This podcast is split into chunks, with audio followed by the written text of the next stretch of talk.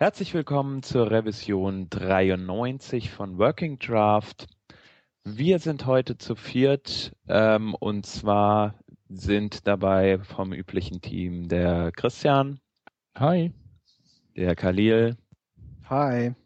Und ich bin dabei, der Hans. Hi. Und heute haben wir einen besonderen Gast und zwar den Christoph Zilgens. Äh, er hat ein Buch geschrieben, ähm, über Responsive Design und so weiter und so fort. Und wir kommen später noch mehr dazu. Herzlich willkommen. Hi. Schön, dass du dabei bist. Äh, es gibt zwei News ähm, zu ver Entschuldigung zu vermelden. Das eine ist, äh, dass es Shadow. Na, Hans, bitte ja, dich. Ich soll wohl keine News lesen heute. Ähm, genau. Hm. Die eine News ist, dass es äh, das Shadow DOM, über das wir ja schon ab und zu mal gesprochen haben, ähm, nun als Working Draft vom W3C gibt. Und das Ganze ist auch im Chrome Canary schon mit Detection und so weiter äh, in den DevTools unterstützt. Und das zweite, zwei, zweite News ist, dass es die CSS-Exclusions äh, mittlerweile auch im Chrome Canary gibt. Ähm, die CSS-Exclusions sind sowas, wo man bestimmte Formen ähm, mittels CSS angeben kann, in dem zum Beispiel ein Text umflossen werden soll oder sowas in der Art.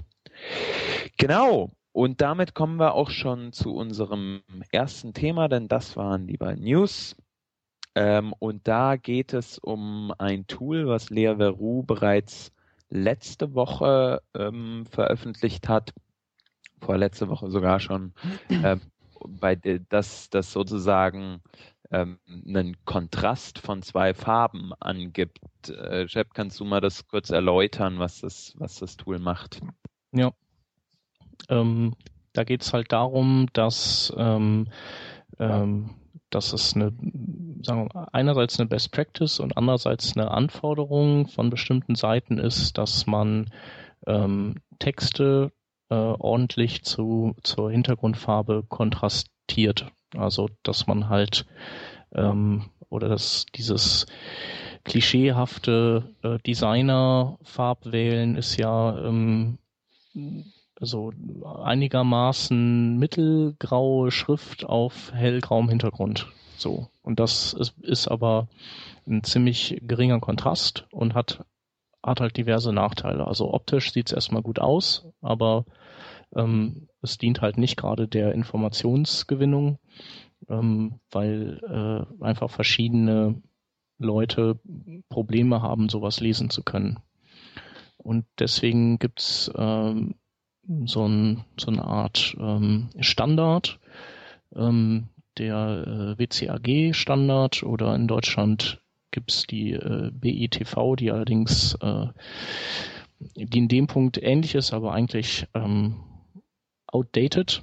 Ähm, und die definieren bestimmte Kontrastverhältnisse, äh, die man einhalten muss, um bestimmte, ja, so Art, sagen, nennen wir es, äh, Medaillen zu sammeln. Also es gibt äh, A, AA und AAA, also dreifach A, das ist dann eine Seite, die besonders zugänglich ist und ähm, ja, barrierefrei auch. Und also es geht vor allem um Barrierefreiheit. Und ähm, ja, äh, in deinem Photoshop kannst du natürlich nicht unbedingt immer wissen, ob du innerhalb dieser Anforderungen liegst. Und äh, du kannst dann überlegen, ob du einfach sicher gehst und dann schwarzen Text auf weißem Grund machst. Oder du brauchst halt Tools, die dir genau, die dir dann sagen, wie weit du gehen kannst. Und da gab's äh, gab's zwar schon immer mal Tools, mit denen konnte man ein Kontrastverhältnis messen, aber äh, die sind uralt und ähm, die, die sind halt auch relativ funktionsbeschränkt und vor allem können die alten Tools auch noch überhaupt nicht mit ähm, transparenten Farben ähm, arbeiten. Und äh, ja, das, äh, das hat die Lea Veru genervt, dass da kein vernünftiges Tool gibt. Und ähm, dann hat sie sich eben eins gebaut und das veröffentlicht. Und das ist eben das, äh, worum es hier geht. Habt ihr euch das angeschaut schon? Na, also ja. ich habe da mal reingeguckt. hm? ähm, ich weiß nicht, ich, ich bin nicht so.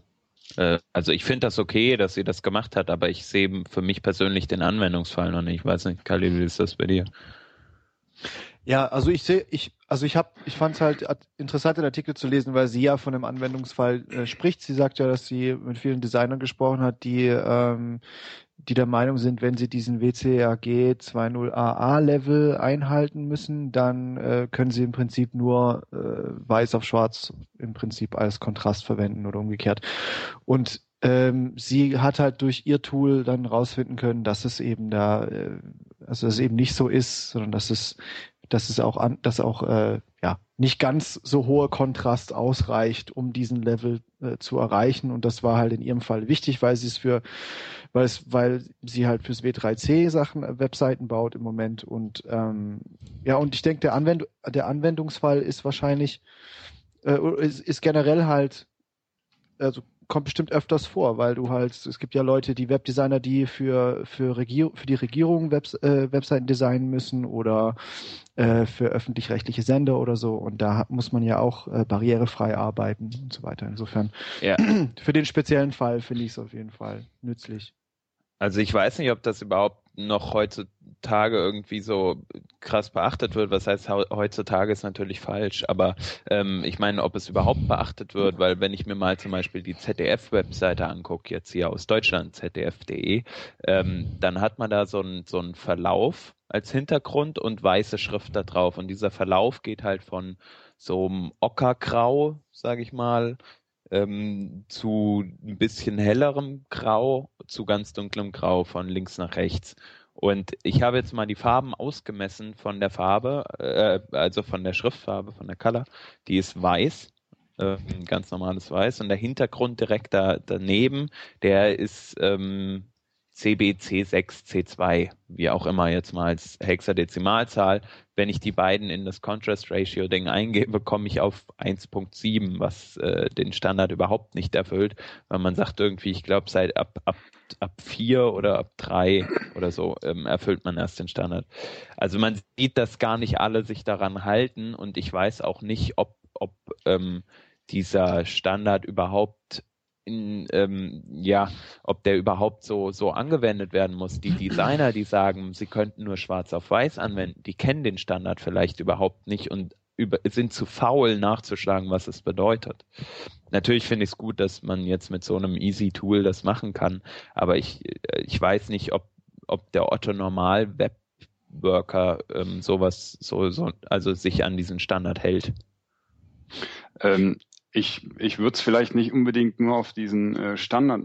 Also ich finde äh, das einfach schon mal interessant, dass man diesen Farbkontrast äh, in einen Wert packen kann und ähm, sich daran so ein bisschen orientieren kann, ähm, ja, wie stark der Kontrast sein muss. Und wenn dann so eine, ähm, äh, ja, wenn da irgendein Standard ist, der irgendwo, ich weiß jetzt gar nicht, wie hoch äh, die, der, der Kontrast sein muss äh, beim bei Doppel A, und du siehst dann bei der ZDF-Seite einen Wert von 1,7, der viel zu gering ist, ähm, dann wird das, glaube ich, vielen Designern gut tun, mal ähm, solche Werte zu sehen, um einfach äh, ja schwarz auf weiß zu haben, dass dieser Kontrast zu hell ist. Also ähm, bei vielen ist es so, die sitzen vor ihrem Rechner und da ist es gut lesbar. Und wenn man zum Beispiel ähm, nach draußen geht und du hast ein Smartphone in der Hand und die Sonne scheint, ähm, dann kannst du viele Texte äh, einfach nicht mehr lesen. Und ähm, wenn man sich einfach mal diese Zahl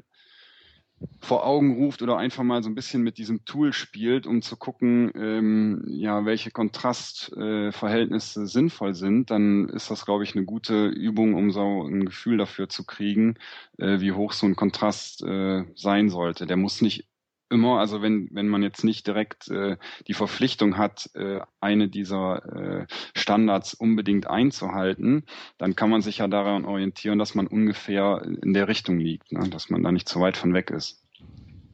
Ja. Also ich finde es auf jeden Fall gut, sich daran zu halten und ich finde es auch schade, dass manche ähm, Nutzer oder manche, manche Designer einfach da das, das komplett aus dem Auge verlieren, ähm, sowas. Mhm. Aber ich bezweifle, dass man ähm, also, dass man diesen, dass man diesen Link oder diesen Service halt ständig braucht als Otto Normal ähm, Webdesigner, wie gesagt. Also ich glaube gar ja. nicht, dass, dass er schlecht ist oder sonst irgendwas. Ich gerade im Gegenteil, wie ihr schon sagt, gibt viele Use Cases, wo es, wo es interessant ist und zur Übung und so weiter. Aber naja. Ich denke, das bringt auch Klarheit in so, ein, in so einer festgefahrenen Argumentation vielleicht. Also wenn jetzt so, wenn du so einen barrierefreiheitsliebenden Entwickler hast, der dem Designer vorwirft, der wird irgendwie dagegen verstoßen und der Designer irgendwie sich von dem anderen immer getriezt fühlt, dann können die halt das Tool auspacken und dann das einfach mal klären. Hm. Ja, stimmt. Das ist natürlich gut, um, um Leute zu überzeugen. Ja. Ja. Es, es, äh, es äh, geht ein bisschen weg von dieser, äh, vom subjektiven Empfinden. Ne? Also du kannst sagen, der Kontrast ist zu hoch oder der Kontrast ist, äh, ist zu gering, aber mit so einem Tool hast du halt schwarz auf weiß einen konkreten Wert, ne? wo du halt ein bisschen so dem Argument ein bisschen Futter geben kannst. Ja. Also gelegentlich wird es Anwendungsfälle geben, denke ich, aber ähm, wie gesagt, ich, ich werde es nicht so. Ja, ich denke, ich denke, aus der Sicht von einem Designer ist es halt schon, das ist schon, das ist schon ziemlich interessant. Khalil, du bröselst gerade. Oh. Leider. Genau. Ähm, was ich sagen wollte, was ich äh, noch gut finde, ist eben, dass, dass dieses Tool äh, Vermutungen auch anstellt, äh, wie das Kontrastverhältnis zwischen transparenten Farben sein kann, indem es eben sagt, ähm, äh, okay, ich habe hier eine halbtransparente Farbe, aber die Transparenz ist, ist so gering eingestellt, dass selbst wenn jetzt der äh, an sich schlechtestmöglich denkbare Farbton dahinter liegt, die Schrift immer noch gut genug kontrastiert äh, mit, keine Ahnung, mit was anderem. Also dass eben einfach äh, die eine Lösung gefunden hat, wie man mit Transparenzen umgehen kann. Das finde ich irgendwie noch so ein schönes Detail, was sie da ähm, eingebaut hat. Mhm. Ja. Okay. Ähm, dann sollen wir uns dem nächsten Thema mal widmen. Ja, ähm, da bin ich dafür. Und zwar ist es so, ähm, dass ähm, man ja keine, also es gibt ja ähm, es gibt ja Media Queries, die man vielleicht ähm, bauen wollen würde, wo man ähm, wo man eine Anweisung gerne machen möchte, wie die, die da lautet, ähm, nicht Screen-Medium äh, und dann aber bei einer minimalen Breite von so. Und ähm, also zum Beispiel für, für so Print-Layouts, die eine gewisse Größe haben, äh, dass man da oder für alle anderen Sachen, die eben nicht am Bildschirm sind. Und ähm, es gibt in Media Queries auch dieses äh, Not, ähm, diesen Not-Modifikator. Der hat allerdings den Nachteil, dass der nicht nur äh, das direkt darauf folgende Ding äh, negiert, also zum Beispiel bei Not Screen and Min Width, sondern der negiert dann alles. Also wenn, also es trifft dann zu, wenn es sich nicht um ein äh, um, um ein Bildschirmgerät handelt, ähm, das dann gleichzeitig noch diese Min-Width-Bedingung äh, erfüllt. Ähm, so, und das heißt also, man kann ähm, man kann diesen Plan, den ich anfangs formuliert hatte, nicht umsetzen, außer man würde ganz viele Media Queries äh, bauen, wo man jedes einzelne Medium dann erwähnt, also Media Print and Minwidth, Media Projection and Minwidth und so weiter. Und ist halt Kacke. Ähm, jetzt äh, meinte halt ähm, jemand, es wäre ja cool, wenn man ähm, Media Queries ineinander verschachteln könnte. Dann könnte man erstmal eine Media Query mit Not Screen bauen und da rein dann eine neue Media Query setzen und da dann sagen, wenn min width, dann macht dies und jenes. Damit hätte man das Ziel dann auch erreicht. Mit den, mit den aktuellen Syntax, ähm, Syntaxbaukasten, den Media Queries haben. Aber leider Gottes ähm, ist das bis vor kurzem oder bis jetzt nicht möglich, ähm, Media Queries ineinander zu verschachteln. Ähm, und ähm, ja, bis vor kurzem habe ich deswegen gesagt, weil ähm, der nächste Opera, der, der 12.5, der wird es dann können. Also da kann man endlich Media Queries ineinander verschachteln. Ähm, und das ist cool, aber ähm, nützt halt uns erstmal in den anderen Browsern gar nichts und die bilden halt momentan noch die Mehrheit an Kundschaft. Und äh, jetzt gibt's hier einen Artikel vom Stephen Hay, wo er einen ganz witzigen Trick ähm, ähm, zeigt, wie man sich so einen Nesting doch herbeifrickeln kann. Und zwar funktioniert das so, dass man ähm, die erste Media Query in das in die Style Sheet in das Link Element reinpackt ins HTML und dann in dem damit verlinkten Style Sheet wiederum eine Media Query und der Browser wertet dann jede einzeln aus und dann hat man halt immerhin zwei, die, die man miteinander kombinieren kann. Was meint ihr, was, wie findet ihr das denn? Also, Idee finde ich auf jeden Fall schon mal cool. Ja, also Schachtelung ist man ja auch ähm, gewohnt, so von, C äh, von SAS zum Beispiel.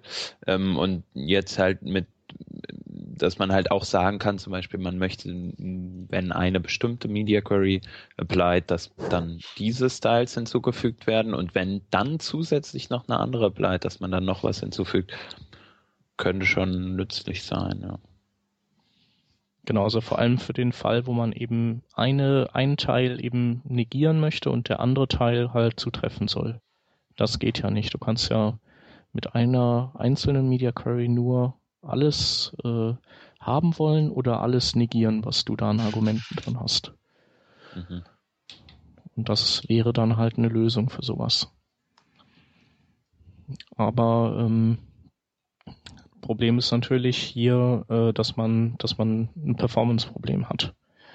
Ähm, Christoph, du hattest das ja äh, in deinem Buch, auf das wir gleich nochmal detaillierter kommen, hast du das ja auch äh, das Thema ähm, mit drin, so äh, ähm, dass äh, wenn du mehrere Link-Elemente in deinem HTML mit verschiedenen Media Queries hast, dass halt die Browser trotzdem erstmal normalerweise alle runterladen.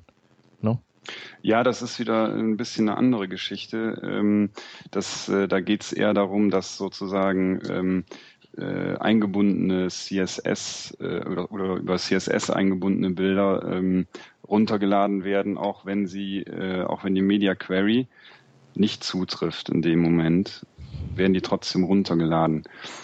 Aber zu dieser Sache hier, also ich habe mir den Artikel auch mal durchgelesen. Ich finde es eigentlich ziemlich kompliziert. Also ich habe versucht, diesen, diesen Fall hier nachzuvollziehen, wo das sinnvoll sein kann. Ähm, aber so richtig, also außer den Fall, den du genannt hast, dass du halt nur eine bestimmte Gruppe ausschließen möchtest, ähm, bin ich mir nicht sicher, ob eine Verschachtelung von Media Queries nicht ähm, unterm Strich auch ziemlich verwirrend sein kann. Also ähm, ich habe festgestellt, wenn man halt irgendwie äh, viele Media Queries in einem Projekt einbaut und dann da auch noch versucht, irgendwie Untergruppen äh, reinzusetzen, dass man nachher gar nicht mehr weiß, äh, wann was äh, überhaupt zutrifft. Also ich glaube, das ist dann auch gerade, wenn man so ein Projekt pflegt und äh, längere Zeit nicht dran war, dass das auch mitunter schwierig sein kann, wenn man dann nochmal irgendwie da nachforschen muss, welcher Fall tritt wann ein und welche Änderung wird hervorgerufen. Also ich äh, sehe dem so ein bisschen skeptisch äh, entgegen. Mag vielleicht auch daran liegen, dass ich ja eher äh, aus der gestalterischen Ecke komme und äh, die Sachen lieber nicht zu kompliziert habe. Ja. Also ich sehe äh, noch einen weiteren Use Case, wenn du sowas wie ein Auflösungs äh, ich glaube, wenn du so, ich mal überlegen, Auflösungskorridor, nee, das kannst du auch schon mit einer aktuellen Media Creator. Naja, da auf jeden Fall ein paar Beispiele hier drin gehabt. ähm, wo so um ein, zwei dann doch so waren, dass ich dachte, ja, also es natürlich kommt selten vor, aber ähm, wenn es vorkommt, dann dann hat man halt das Problem, dass man einfach momentan Tonnen von Media Queries schreiben muss. Ja. Aber es funktioniert ja trotzdem. Also wenn man jetzt sagt, ähm, Media Queries verschachteln, sagen wir, du hast in der ersten Media Query hast du irgendwie äh, Screen and Minwidth äh, XY und äh, darin setzt jetzt noch äh, verschachtelt eine Media Query mit einer äh, Max Width von irgendeinem bestimmten Wert. Ähm, das könntest du ja auch in einer reinsetzen und setzt dann einfach äh, die Max Width noch als End hinten dran. Mhm. Ja, ja, genau, deswegen meinte ich. Du musst halt dann nur mehr schreiben, ne? Ja. Ja. Ja, nee, hast du recht. Ja, also in, ob, in diesem Opera-Artikel, da, ähm, die stellen die, die Vorteile dieses ineinander Verschachtelns eigentlich ähm, so dar, dass man sich wirklich Tipparbeit spart. Also nicht, dass man sich jetzt neue äh, Möglichkeiten öffnet, die man vorher halt nicht hatte, aber ähm, dass wenn man Bedingungen hat, die bei verschiedenen Szenarien immer die gleichen sind und, und ein bestimmter Teilaspekt nur sich ändert, wie zum Beispiel die, äh, die Min-Widths oder sowas, dann kann man halt äh, eine Media Query machen mit Screen und Orientation Portrait zum Beispiel. Und da rein packt man dann nochmal Media Queries mit den verschiedenen Pixelbreiten und dann muss man das nicht immer alles neu, also wiederholen. Ja, finde ich aber eigentlich eine coole Sache, wenn man das kann. Also dürfen die anderen Browser auch gerne übernehmen. Ja. Schauen wir mal, ob sie es adaptieren oder ob Opera der einzige bleibt, der es dann tatsächlich bekommt. Ja, also ich habe das Gefühl, so dass die Sachen, die Opera ähm, immer so mal als erstes implementiert, die werden selten von den anderen adaptiert.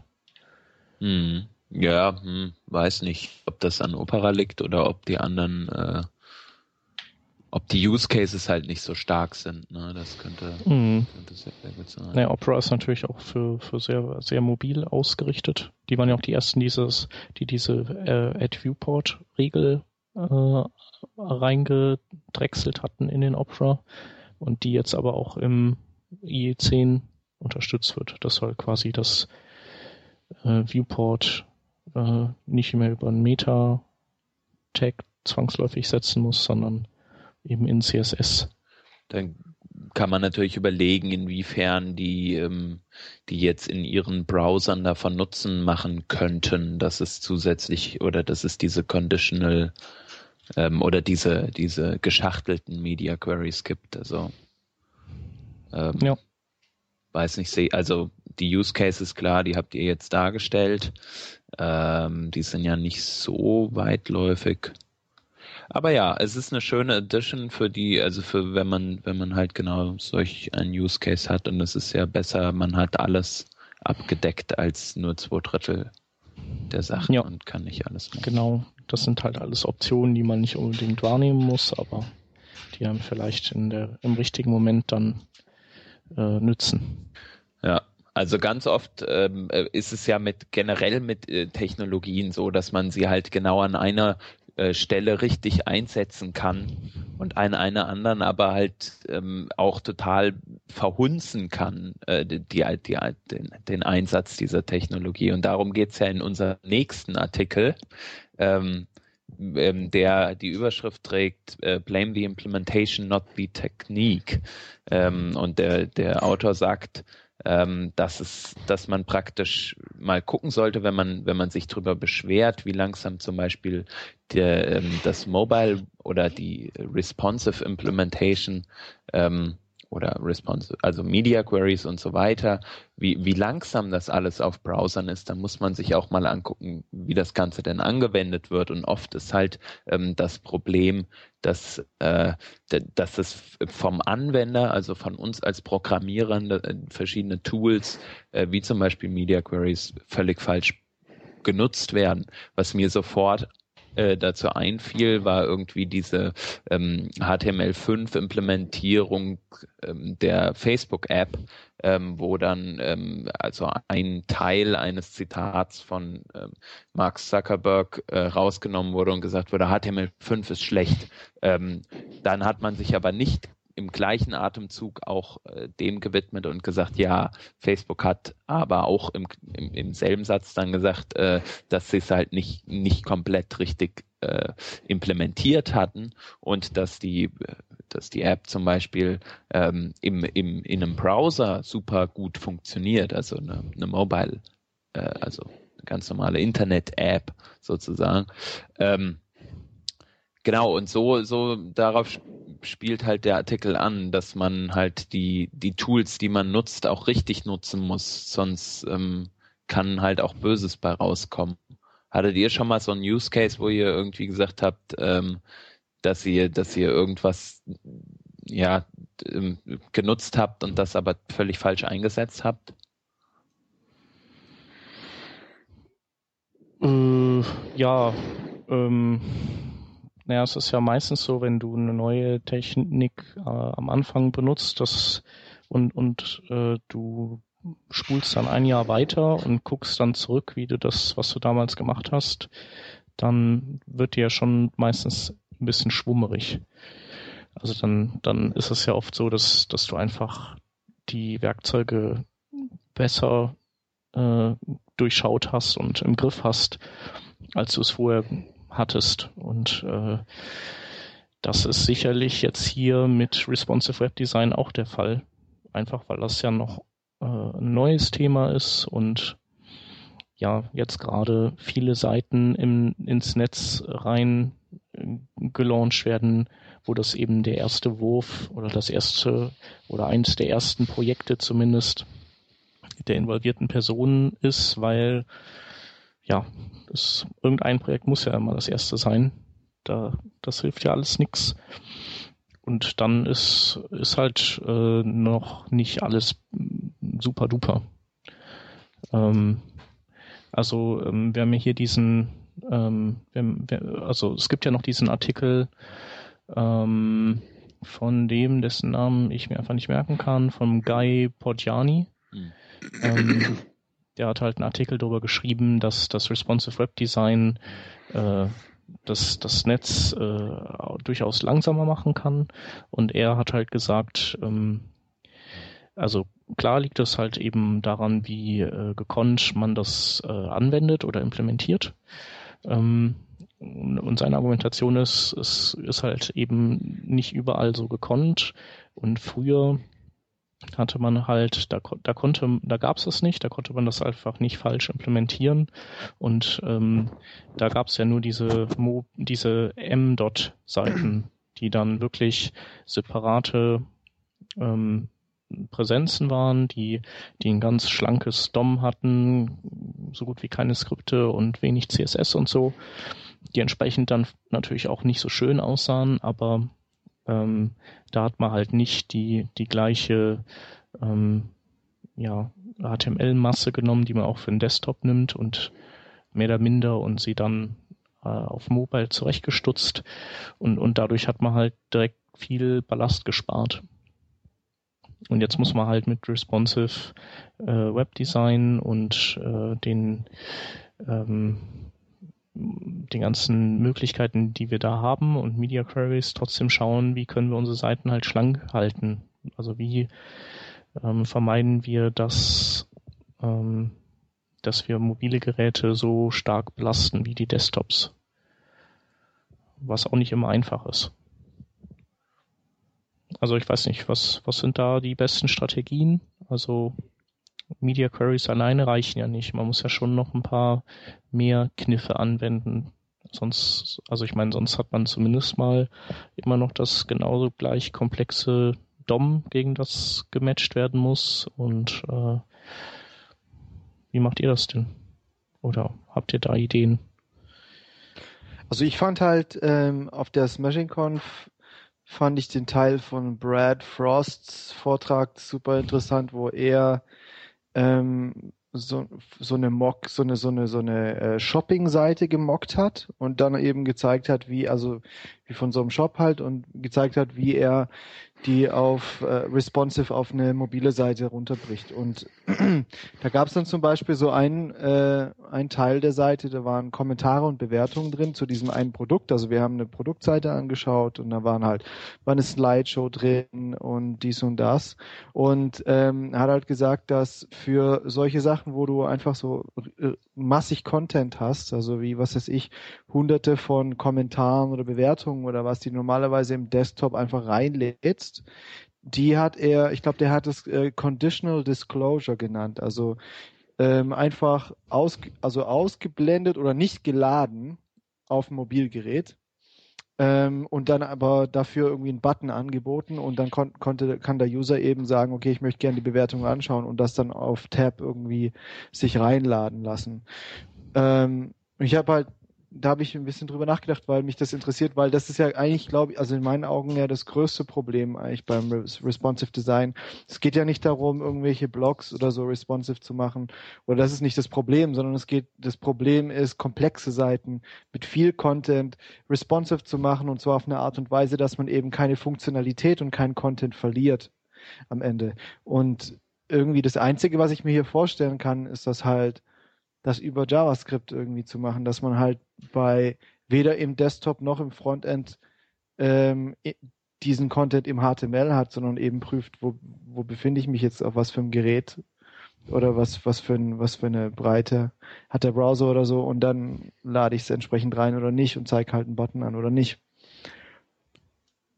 Ja, also ich denke, nur so wird es wahrscheinlich gehen. Also außer du willst auf ähm, äh, User Agent Detection serverseitige setzen, was aber ja auch ziemlich fies ist.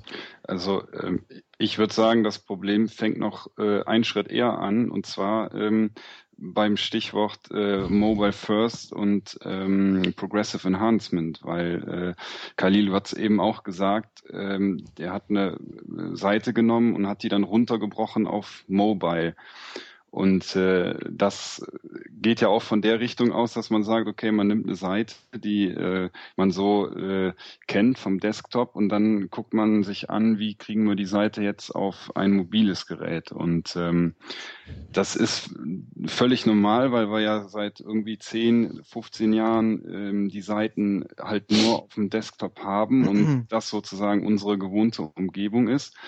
Und ich glaube, wir müssen irgendwie hingehen und ähm, die Sache erstmal ausblenden und die Seite von unten nach oben bauen. Also erstmal äh, die mobile Version betrachten und ähm, einfach sehen, okay, wie viel Inhalt können wir der Version zumuten und von da ausgehend die Desktop-Version bauen. Und äh, vielleicht hilft das auch einfach, die Seiten weniger komplex zu machen, weil wenn man sich mal bestimmte Inhaltsseiten anguckt, äh, mein Lieblingsbeispiel ist immer äh, Bild.de, was da für ein Wust an Inhalt auf der Startseite ist, ähm, dass da irgendwie kein mobiles Gerät so eine Seite äh, unter 20, 30 Sekunden anzeigen kann, ist natürlich auch klar. Und äh, mhm. wenn, wenn man anfängt, sozusagen erstmal zu gucken, was braucht man Inhalt und, und von da aus äh, die Seite ja. sozusagen hoch, hoch äh, skaliert, ne, mit allen Sachen drum und dran, dann äh, ist man da, glaube ich, schon auf einem guten Weg. Ja, also das ist ja, das ist ja so, dass der Brad Frost das ja auch predigt. Und das mhm. war, äh, also mit runtergebrochen meinte ich halt erklärt im Prinzip. Also ja. nicht, also er, er ist, er, er hat sicherlich von, von mobil aus hoch designt. Ja. Aber das, das der Unterschied, und das ist eben genau das, was ich meine mit dem Unterschied, eine, eine Content-Seite responsive zu machen und eine komplexere Anwendung äh, responsive zu machen. Also weil ein Shop ist halt eine komplexere Anwendung und du willst in jedem Shop zu jedem Produkt willst du dem Kunden die Möglichkeit geben, das Produkt vor, also in mehreren Ausführungen oder von verschiedenen Seiten oder irgendwie zu sehen. Das heißt, du brauchst in irgendeiner Form eine Slideshow äh, oder irgendwie Bilder, ja, die das Produkt darstellen und die müssen halt äh, touchfähig sein und äh, leicht zu bedienen.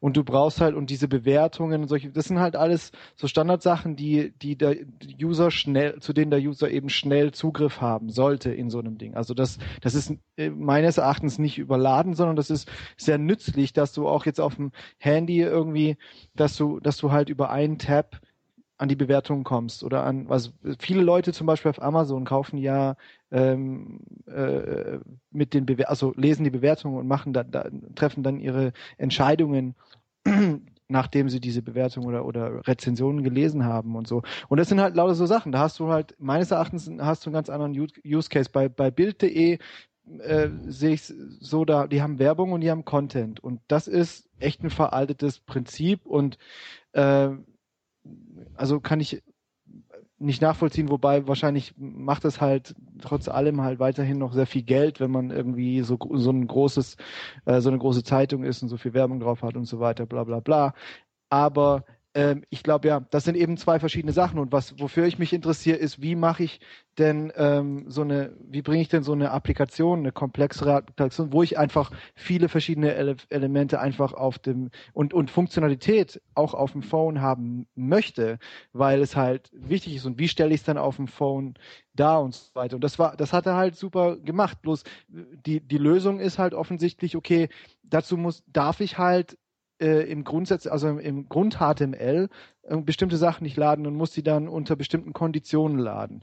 Und ähm, da, aber da hast du dann halt das, da, ich weiß halt nicht, äh, da, da ist eventuell eben nicht, da hast du dann, bist du eben nicht SEO-freundlich, da musst du dann irgendwie auch irgendwas überlegen, dass du wenigstens einen Link hast oder ist das überhaupt barrierefrei oder da musst du dir auch wieder Gedanken machen. Äh, das, das wird dann relativ schnell ziemlich äh, komplex, und dann ist halt eben auch die Seite von JavaScript abhängig und solche Geschichten. Aber ich glaube, das ist halt der einzige Weg. Ja, ich glaube, da muss auch in, in, Zukunft noch einiges passieren.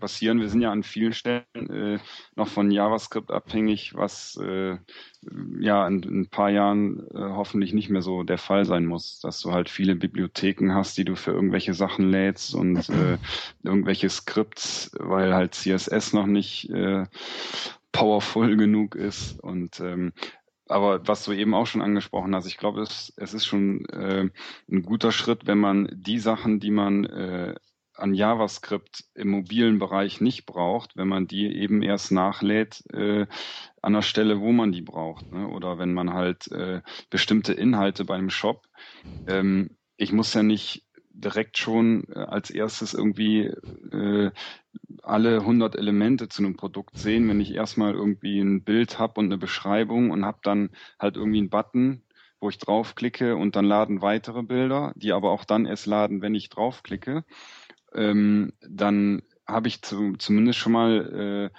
wenn ich die Seite aufrufe, schnell ein paar Inhalte da und kann die Sachen, die nicht direkt benötigt werden, äh, später nachladen. Und dadurch habe ich zumindest schon mal eine schnellere Seite und brauche dadurch auch nicht unbedingt so viel mehr an äh, Technik, die jetzt äh, den Seitenaufbau behindern würde.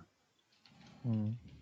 Ja, ich denke, das geht halt Hand in Hand. Also muss ich da überlegen, auf der einen Seite äh, ja von also Mobile First zu designen und und sich zu überlegen, wie kann ich das vereinfachen und mhm. und irgendwie ein bisschen Desktop und mobil äh, ein bisschen näher bringen zueinander und und mit JavaScript und solchen Konditionen eben arbeiten. Ich glaube, das ist wahrscheinlich momentan das Beste. Wer stöhnt da so ins Mikrofon? Ich war das. Sorry, okay. aber es lag nicht an dem, was du gesagt hast. okay, da bin ich beruhigt. Das war reiner Zufall. Okay, aber ich glaube, da über das Thema sprechen wir nachher auch äh, wegen dem Buch. Ja, Dann, also ich glaube, vielleicht nochmal kurz zu diesem Thema, äh, was der, was der Guy äh, Podjani hier anspricht. Ähm, er, er geht ja davon aus, dass äh, responsive äh, Webdesign grundsätzlich langsamer ist als eine separate mobile Seite, weil halt einfach alles komplexer ist.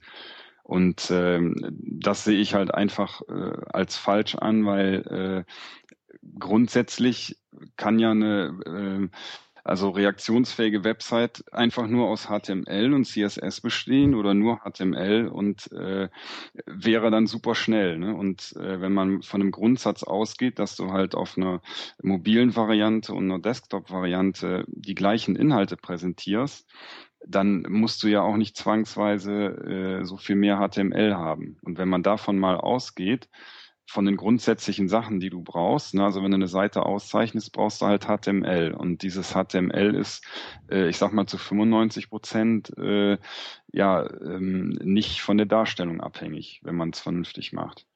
Natürlich brauchst du hier und da mal irgendwie ein Diff mehr, um äh, eine bestimmte Sache darzustellen, die halt nur in ganz modernen Browsern ohne funktioniert, aber äh, das macht jetzt ja auch die Seite nicht langsamer. Ja. Insofern äh, ist responsive Web Design nicht per se schnell. Ne? Das Problem resultiert eher daraus, dass halt Leute einfach hingehen und bei ihrer Desktop-Website irgendwie Display None äh, auf Elemente setzen, die sie nicht angezeigt haben wollen oder die halt einfach ja. alle JavaScript-Bibliotheken auch für die mobile Seite laden und äh, all diese Geschichten und äh, dadurch wird halt der Seitenaufbau langsam. Ne? Das ja, das so. Das ist, das ist genau das Ding und das, das erinnert mich auch wieder an, das, äh, an den Punkt, dass äh, die Webseiten bisher, da ist, dadurch, dass es einfach so feste Breiten waren und im Prinzip die Designer aus, aus dem Grafikdesign, aus dem Flyer-Design, aus dem Magazindesign kamen, dass man im Prinzip Webseiten wie Magazine behandelt hat. Und jetzt fangen an, durch das Responsive Design fangen an, äh, Designer zu philosophieren und versuchen, die Flexibilität dem Web wieder zurückzugeben. Und im Endeffekt bewegen wir uns jetzt zu einem Design hin, das, das, das nativ äh, zum Web ist, sozusagen.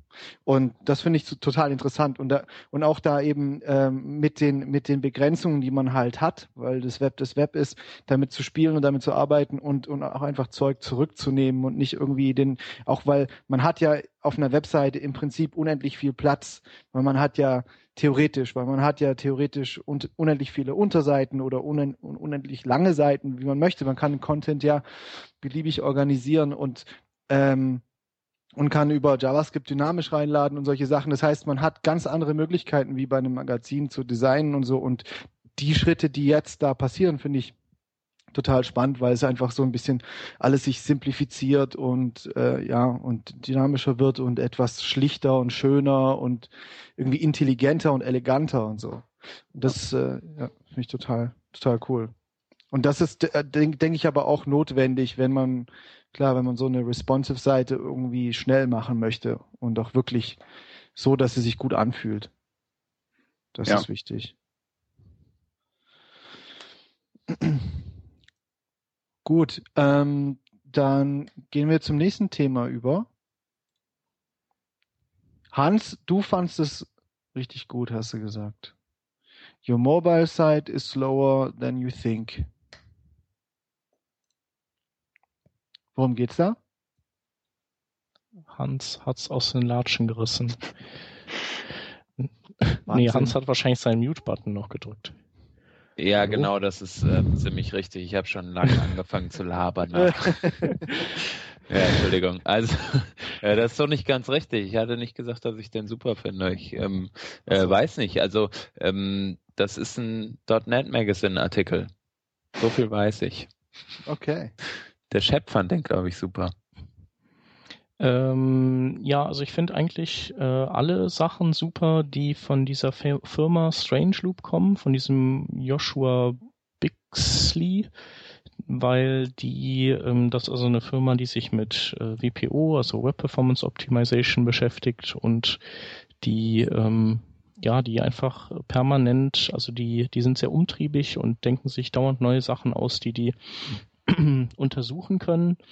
Und äh, die machen, also die nicht nur, dass sie das eben äh, diese Untersuchungen durchführen, das machen ja viele, äh, aber am Ende kommt dann so eine Textwüste bei raus, die, die man, durch die man sich erstmal äh, durcharbeiten muss und die können das alles ziemlich gut auf den Punkt bringen, auch mit so schönen Diagrammen, wo man äh, ziemlich schnell dann durchsteigt.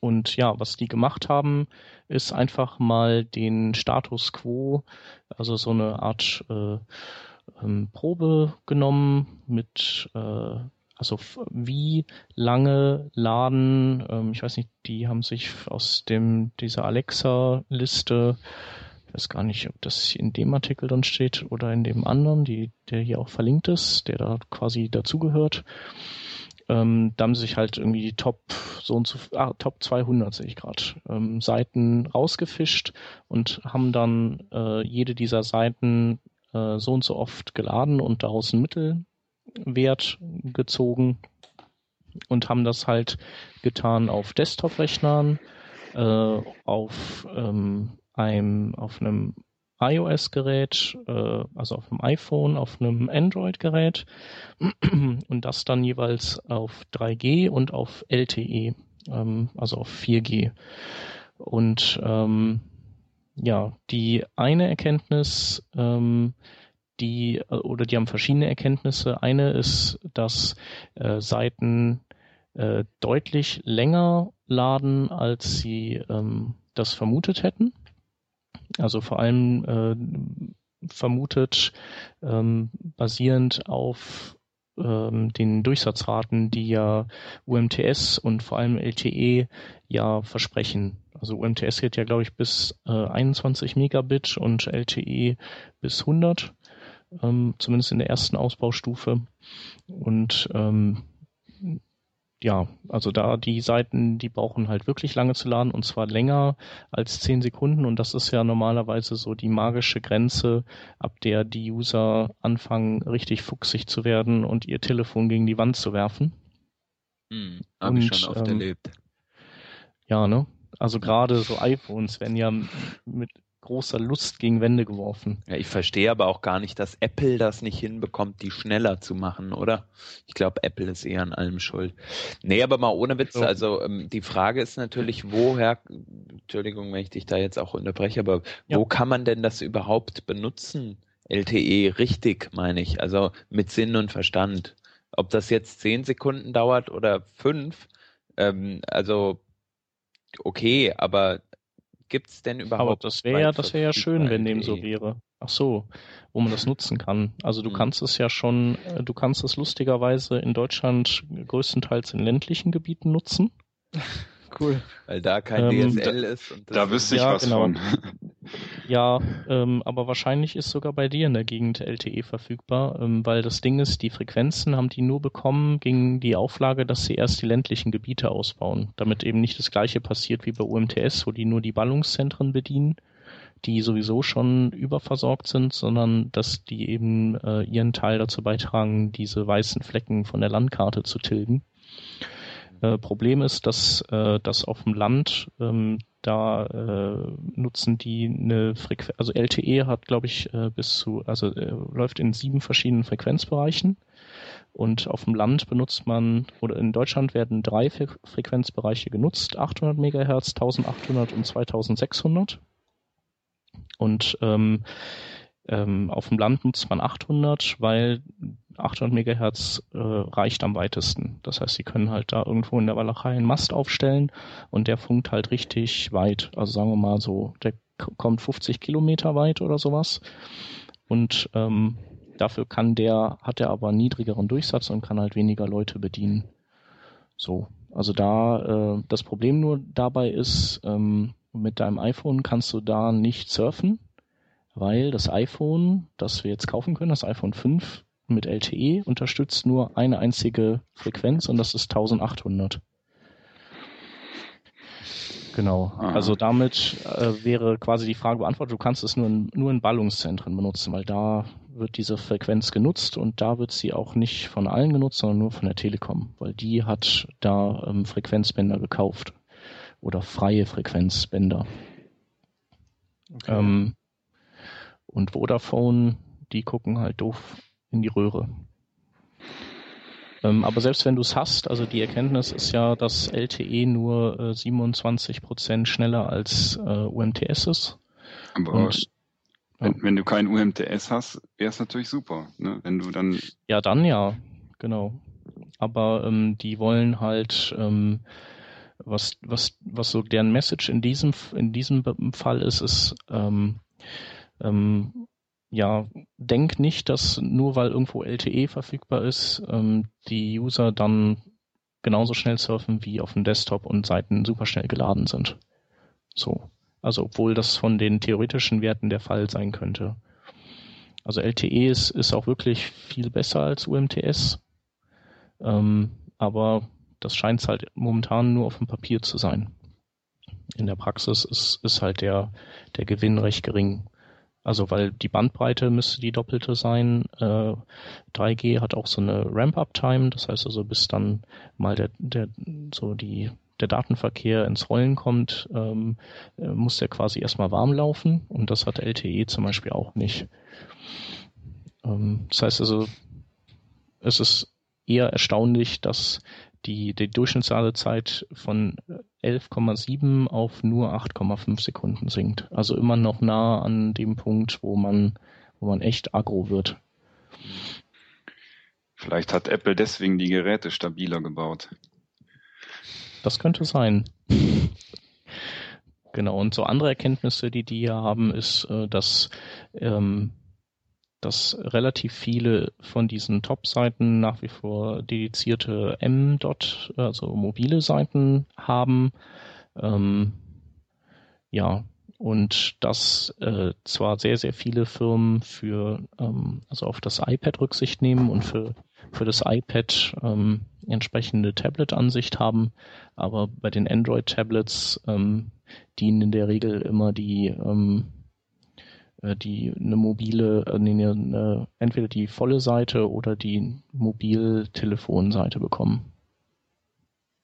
Aber keine angepasste. Oder keine, die das, die das Tablet äh, komplett ausnutzt. Wenn man das jetzt mal runterbricht auf uns, äh, also ich kann halt jetzt nur für mich sprechen, aber ich weiß ganz oft, ähm, dass wir nicht nur also eine Mobile-Version machen, sondern dass wir dann full responsive gehen. Das heißt, dem Kunden verkaufen wir zwei Varianten, weil er das so kennt, ein Tablet und ein Mobile. Aber im Endeffekt ist es halt eine äh, voll responsive Seite von 240 bis äh, 1024 und mehr. Ähm, ich weiß nicht, wie ihr macht das ähnlich, oder? Nehme ich an. Ähm, wie mache ich das? Nee, also ich habe auf jeden Fall noch ein, also auf jeden Fall noch ein Mobile Breakpoint drin. Oder, oder meintest du das gar nicht? Also ein, also ein Handy, Smartphone Breakpoint drin. Meinst ähm, also jetzt? doch. Ich meinte halt generell einfach, also wenn, wenn die Großen das halt so machen, dass sie die äh, Tablets teilweise auslassen oder da nur eine Mobile-Version anzeigen. Also wenn ich es wenn ich eine Mobile-Version mache, mache ich es eigentlich so, dass äh, wenn ich den Browser von relativ klein nach relativ groß ziehe, dass es dann immer relativ gut aussieht. Also ähm, die, die Breakpoints lege ich nicht nach den Devices fest, sondern nach dem, nach dem Content eigentlich. Ja, das ist eigentlich der Punkt, dass du hingehst und äh, du fängst beispielsweise bei Mobile an und ziehst den, den Browser groß und dann, wenn es anfängt, scheiße auszusehen, dann äh, setzt du halt einen, Breakpoint und äh, bügelst die Sache aus und gehst dann halt so weit, bis du halt irgendwann beim 30 Zoll Monitor oder so angekommen bist. Ja. Statt jetzt einfach zu sagen, so, ich setze jetzt einen bei 480 wegen vielen Handys und äh, 1024 wegen iPad. Und dann hast du irgendwie in drei Jahren ganz andere Auflösungen, wie jetzt zum Beispiel beim iPhone 5 im Landscape-Modus. Dann hast du ja wieder ganz andere Zahlen und insofern ist es Quatsch, das irgendwie an Gerätedimensionen konkret festzumachen. Das finde ich auch. Und ich frage mich, wieso dann die Großen das nicht auch so machen. Also ähm, klar, mit den Mobile-Seiten, da haben sie oft dann äh, die Performance-Vorteile, äh, wenn sie halt eine dedizierte Seite dafür laden. Aber ähm, auf Tablets oder so, ähm, denke ich, ist es schon interessant, da halt so einen so einen tatsächlich responsive Ansatz zu wählen. Ähm, ist das auch das, was du in deinem Buch so advocatest, sag ich mal? Ja, äh, auf jeden Fall. Also das äh, steht da auch so drin, wie hoffe ich zumindest. Nee, steht da so drin, wie ich gerade gesagt habe. Also dass, dass man halt äh, die äh, Geräte oder dass man die Breakpoints nicht nach äh, Gerätegrößen orient, äh, orientiert. Ähm, es soll natürlich nicht so sein, dass du die ähm, Geräte komplett außer Acht lässt. Also man sollte schon ungefähr wissen, ähm, an welcher Stelle äh, oder in welchem Bereich bestimmte äh, Geräte liegen. äh, und daran kann man sich ja ungefähr orientieren. Also äh, wenn du halt irgendwie einen, einen Breakpoint hast, den du ähm, äh, bei 980 setzen könntest oder bei äh, 1040 und du weißt, dass halt bei 1024 sehr viele Geräte sind, dann äh, kannst du natürlich den Breakpoint so abstimmen, dass es halt auf diesen Geräten gut aussieht. Aber ähm, dann ist das trotzdem noch so, dass es dann, wenn mal ein Gerät rauskommt, was dann halt irgendwie 1040 haben sollte oder 1060, dass es da halt trotzdem immer noch gut aussieht, dass du halt nicht nur diese äh, gerätespezifischen Breakpoints hast und dann irgendwo zwischendrin ähm, ja, so nach dem Motto, es sieht zwar jetzt nicht gut aus, aber es äh, ist alles da. Und dann kommt halt irgendwann ein Gerät, was genau diese Auflösung hat und dann sieht's halt da eben so bescheiden aus. Und das sollte man auf jeden Fall verhindern.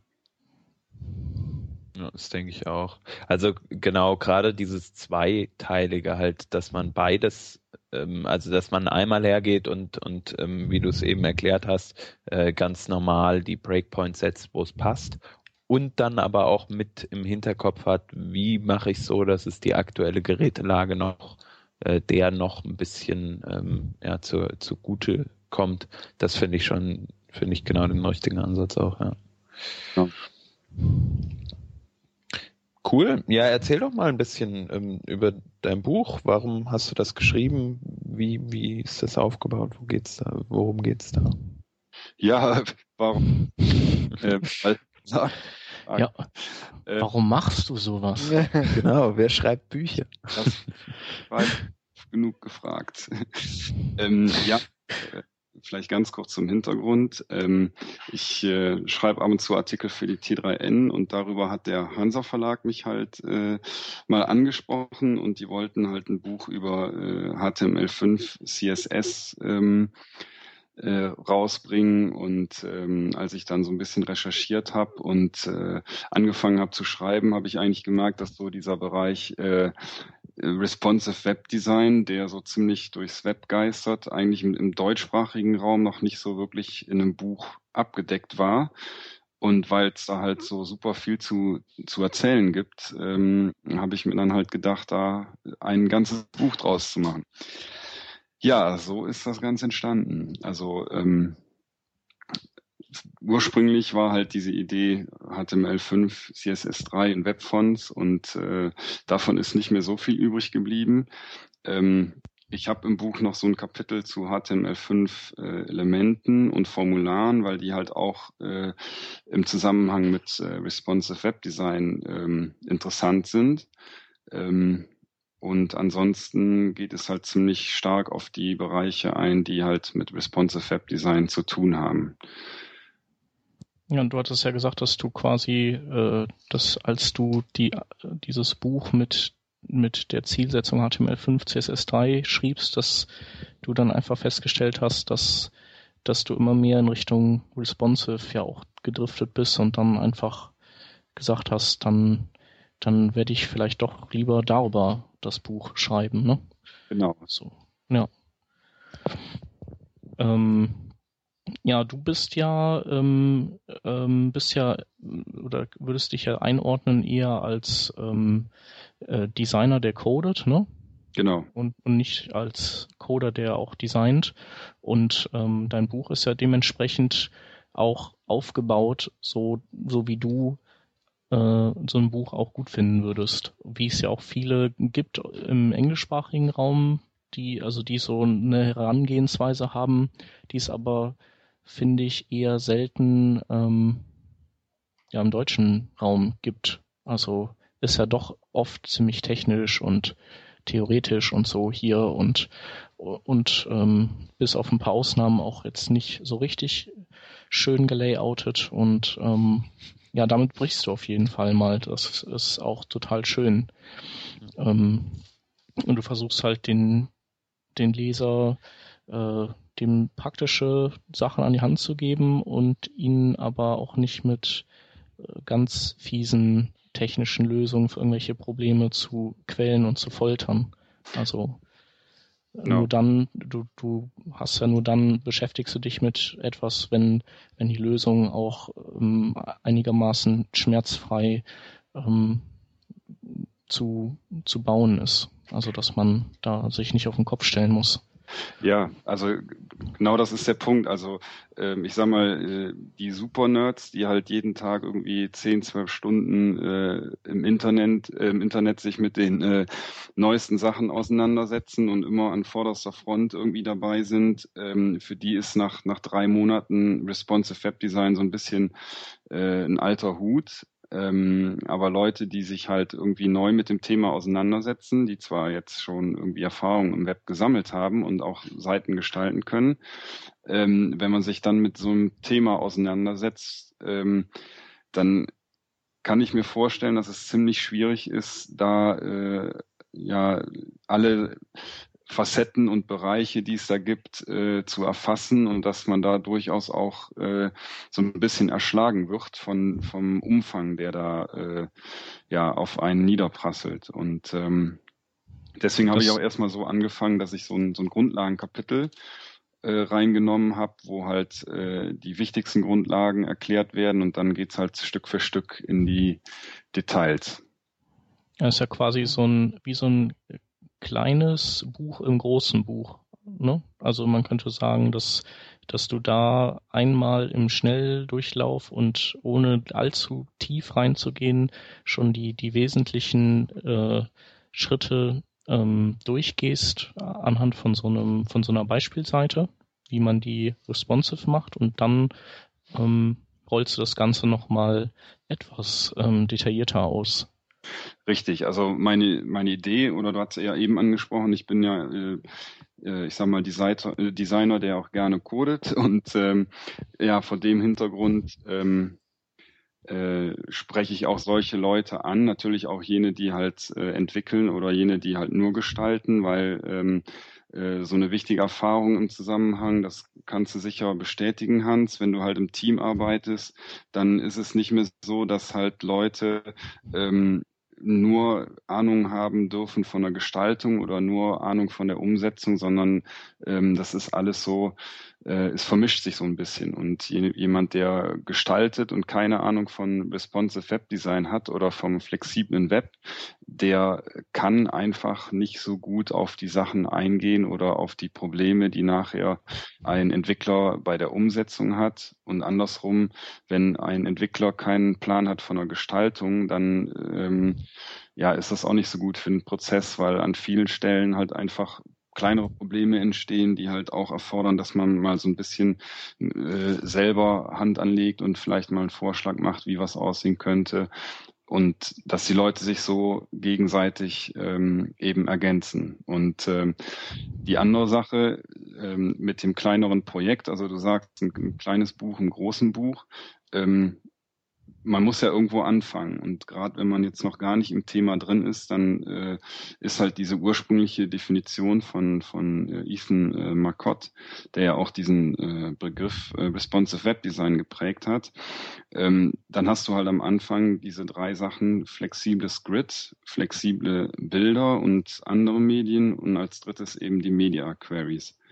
Und wenn man damit schon mal anfängt und sich diese Sachen aneignet, dann hat man schon mal einen guten Start, um zumindest die Seite flexibel zu machen.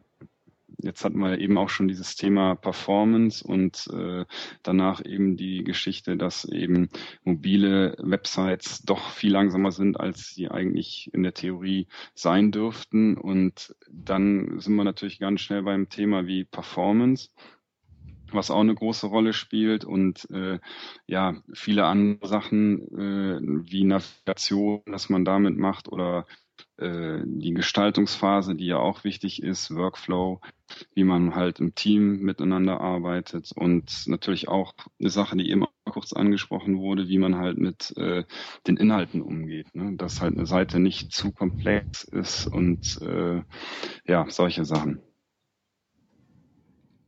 Ja, du gehst ja da ganzheitlich dran. Das heißt, du hast so einen Workflow und du, du eigentlich hast du ja, du hast auch eigentlich alles in dem Buch drin, was, was man jetzt äh, auf der Smashing Conf so an, an Vorträgen gehört hat, finde ich. Also äh, Brad Frost hat ja so über Performance gesprochen, äh, Stephen Hay über Design im Browser, ähm, dann äh, ja oder ja auch auch Workflow. Wie wie macht man das am besten? Ja, so eine gute Frage. Also ich, das größte Problem oder eins der größten Probleme ist, ist glaube ich, also ähm, man kennt ja diesen äh, typischen Wasserfallprozess, wo halt irgendwie äh, äh, irgendeiner erstellt ein paar In dann macht der Designer das Ganze schön und erstellt ein Layout und dann kommt der Entwickler um und danach wird es on. Äh, das Problem ist einfach Grund Oder des Web. Dein Sound schmiert gerade ab. Ähm, ich schwenk mal kurz um, bis dein Sound wieder da ist und frag mal den Khalil. Äh, du hast es, hast dich ja, hast ja dein, deine Nase auch schon in das Buch reintauchen können. Ja, genau. Ähm, welche, welche Teile sind, haben dir denn am besten gefallen? Ja, also erstmal ist das Buch wirklich schön und also schön designt, das Cover ist toll und so. Und ähm, ich, äh, ja, also ich bin, ich bin generell erstmal schon also sehr, sehr positiv. Ich weiß nicht, ob ich überrascht war. Ich habe eigentlich jetzt nichts groß erwartet, aber es ist schon, also ich finde es schon cool, dass dass es einfach so vollständig ist und dass es auch so nah an, an, also an der Zeit ist. Also du, das ist wirklich sehr, sehr aktuell. Äh, weil, weil ich war ja auch gerade auf der Smashing Conf und dort war, ging es eigentlich hauptsächlich um Responsive Design und es ging um, und ich war auch bei dem Workshop vom Andy Clark und das war halt auch alles Responsive Web Design und so und die, die ganzen Inhalte, die, über die die Leute dort gesprochen haben, wo man auch wirklich gemerkt hat, okay, das ist, sind die Themen, ähm, die Webdesigner irgendwie bewegt und Webentwickler in, äh, was responsive angeht, äh, das ist hier im Prinzip alles drin. Und, und das ist echt cool zu sehen, dass das so halt so mit vorne weg ist, das Buch. Ja. Ja, und ähm, ja, ich fand das auch echt schön zu sehen, dass dieser Performance-Teil ganz am Schluss mit dabei ist. Da hattest du ja auch ein bisschen was mit zu tun, oder? Genau, ich habe, ähm, ich, ich durfte da ein bisschen Input liefern noch für, weil ja, ich habe halt einfach dieses Performance-Papstige. Äh, äh, das habe ich jetzt weg. Nee. äh, okay. Und ähm, genau. Ähm, aber ja, da haben wir so ein bisschen Wissen zusammen in einen Topf geworfen. Ja, cool. Genau, aber ähm, da sind halt ja auch total viele designerischen Themen drin und so. Da, ja, ja, klar.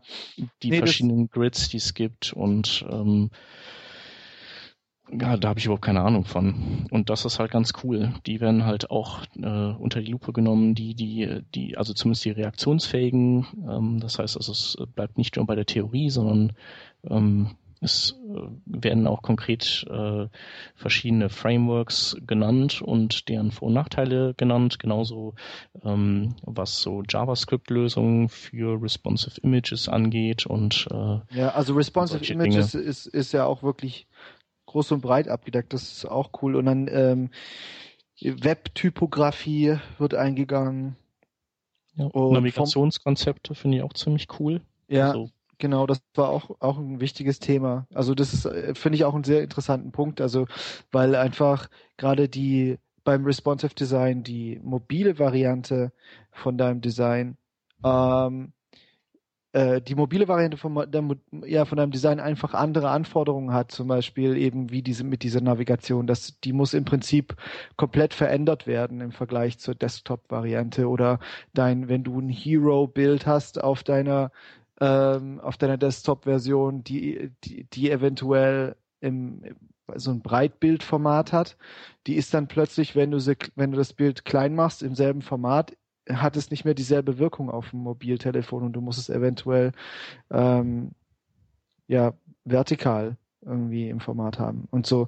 Und ja und solche Oder anders Sachen beschneiden ne? genau ja anders beschneiden je nachdem. Es muss irgendwie angepasst werden. Und solche Sachen werden eben ja auch mit bedacht und was ich auch cool finde, ist, dass die eben Mobile First und die ganze der der der ähm, der Workflow drin ist. Also einfach so auch die ganze Denkweise, weil es ist wirklich eine an also Designer müssen wirklich anfangen anders zu denken, wenn sie responsive Design wollen und das Web mehr verstehen und das wird hier eben auch beschrieben. Ja, äh, hört er mich wieder? Ja. ja. Ah, Okay, also da kann ich direkt ja wieder anknüpfen, wo ich eben äh, flöten gegangen bin.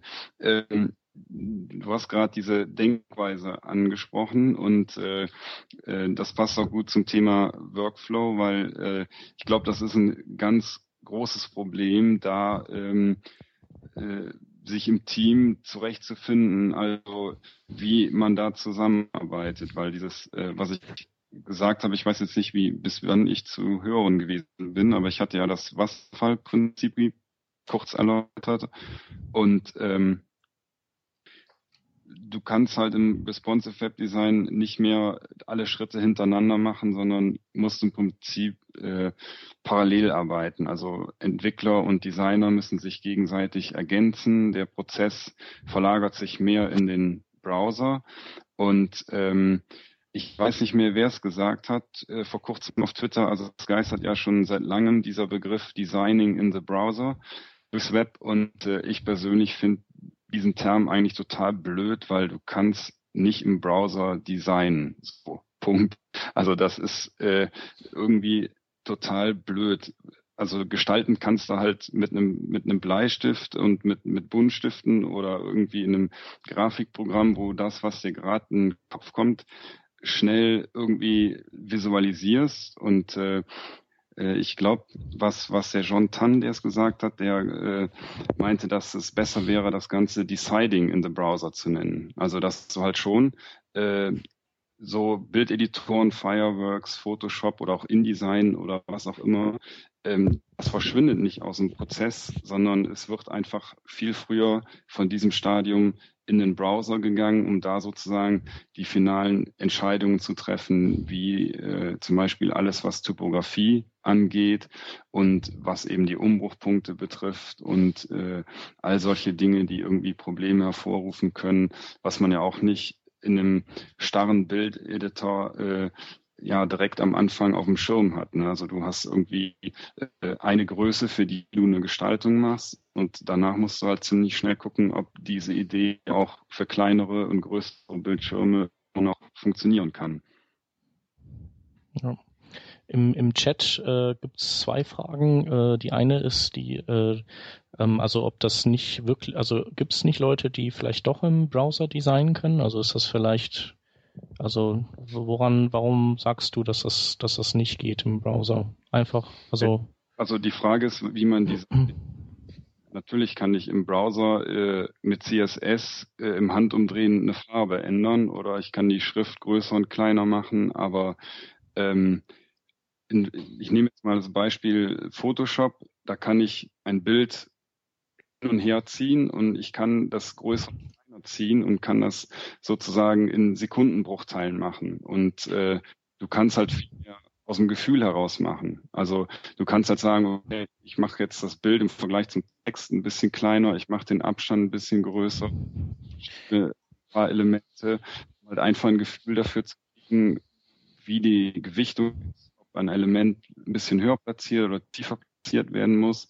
Ähm, und solche Sachen dauern im Browser einfach viel länger. Also du kannst da nicht einfach hingehen und sagen, äh, so, das Bild tun wir jetzt mal ein Stück nach links, den Text nach rechts. Dann musst du erstmal immer Werte eingeben und die Werte sind eigentlich immer in einem Anfangsstadium von einer Gestaltung viel zu konkret. Also allein die Entscheidung, ob ich das Bild jetzt 10 oder 20 verschiebe, hast du ganz am Anfang, wenn du wirklich noch ausprobierst, also ich sag mal die Phase kurz nach dem wo du überlegst, ob die Elemente äh, in einem Grid immer noch so funktionieren, wie du dir das überlegt hast. Das hast du dann nicht. Also ich weiß nicht, ob das ähm, auf jeden so zutrifft. Ich kann natürlich äh, verstehen, wenn du als Designer sagst, du fühlst dich viel wohler im, im, Brow äh, im Photoshop. Ähm, aber für mich persönlich als Developer ist es natürlich so, dass ich mich viel mehr im, im, äh, äh, im Browser wohlfühle und so das Ändern von ähm, einem, einem Wert im CSS geht für mich halt auch relativ schnell. Ähm, es kommt, glaube ich, einfach immer drauf an, äh, wie schnell oder wie, wie, wie fit man sich fühlt mit einem Werkzeug. Und wenn man natürlich mit Photoshop aufgewachsen ist und nur mit Tastenkombinationen arbeitet und einfach das Ding halt aus dem FF beherrscht, ähm, dann ist es, glaube ich, halt schon sehr, sehr geil, mit Photoshop zu arbeiten ähm, oder mit Fireworks oder was auch immer. Ähm, aber dennoch im, im Browser hast du halt meiner Meinung nach genau, du siehst genau das, was später rauskommen wird. Und du kannst dich doch viel besser in ein Design hineinversetzen, finde ich, wenn es exakt eins zu eins so ist. Früher gab es immer diese Diskussion, ja, das Design im IE7 sieht aber nicht genau so aus wie das im Photoshop. Ähm, und, und daher finde ich, oder im Fireworks oder wo, wo auch immer, äh, und daher finde ich es halt so cool zu sehen, im Browser sieht es sofort genauso aus, wie es designt wurde. Mhm. Deswegen finde ich aber halt auch. Ja. ja.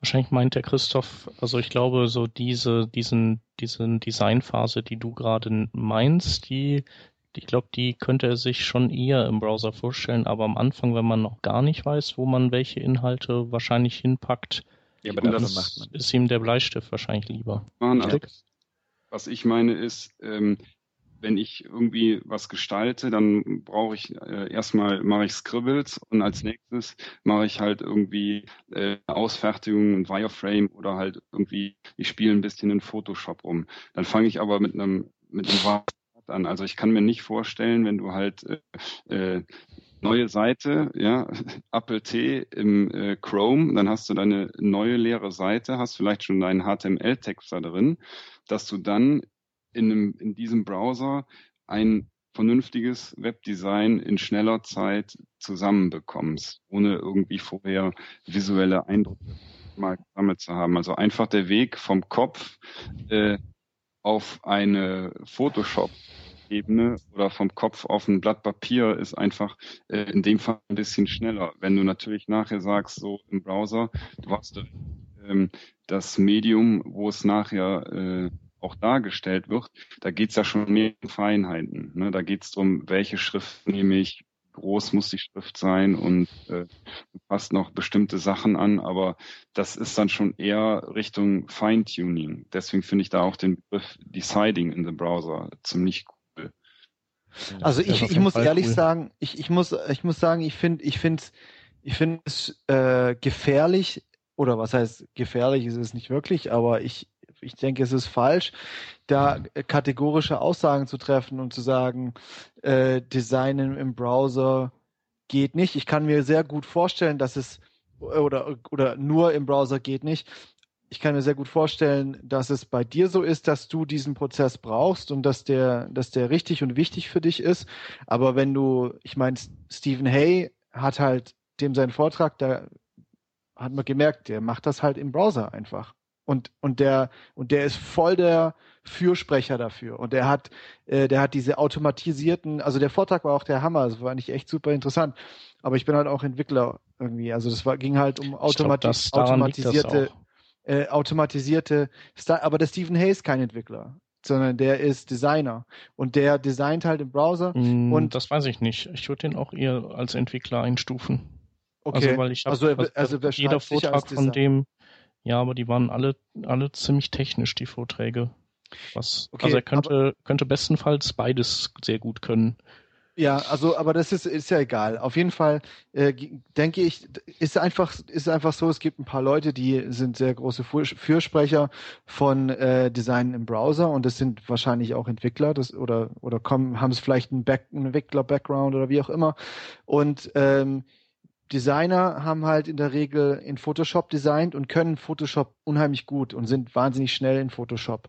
Und ähm, und ähm, ja, und Entwickler sind halt schneller im Browser, keine Ahnung. Aber das und, und, und ich denke, da wollen auch viele einfach nicht loslassen vom Photoshop und das ist aber auch nicht notwendig, meiner Ansicht nach. Aber ich glaube, die, die Möglichkeiten, ähm, die es, die es gibt, also die Kombinationsmöglichkeiten, dass man jetzt sagt, okay, zum Beispiel der Andy Clark hat gesagt, anstatt eine feste Breite im Photoshop benutzt er ein 10.000 auf 10.000 Pixel Canvas im Photoshop halt, macht er sich so ein Ding auf und designt einfach die Atmosphäre und die, die ähm, sowas wie Menüs und einzelne Elemente der Seite und geht dann aber auch schon relativ schnell in den Browser, um zu sehen, wie, ähm, wie, äh, wie die Typografie zum Beispiel aussieht in den verschiedenen, in den verschiedenen äh, äh, äh, Browserbreiten und so weiter und auf den verschiedenen Devices und alles.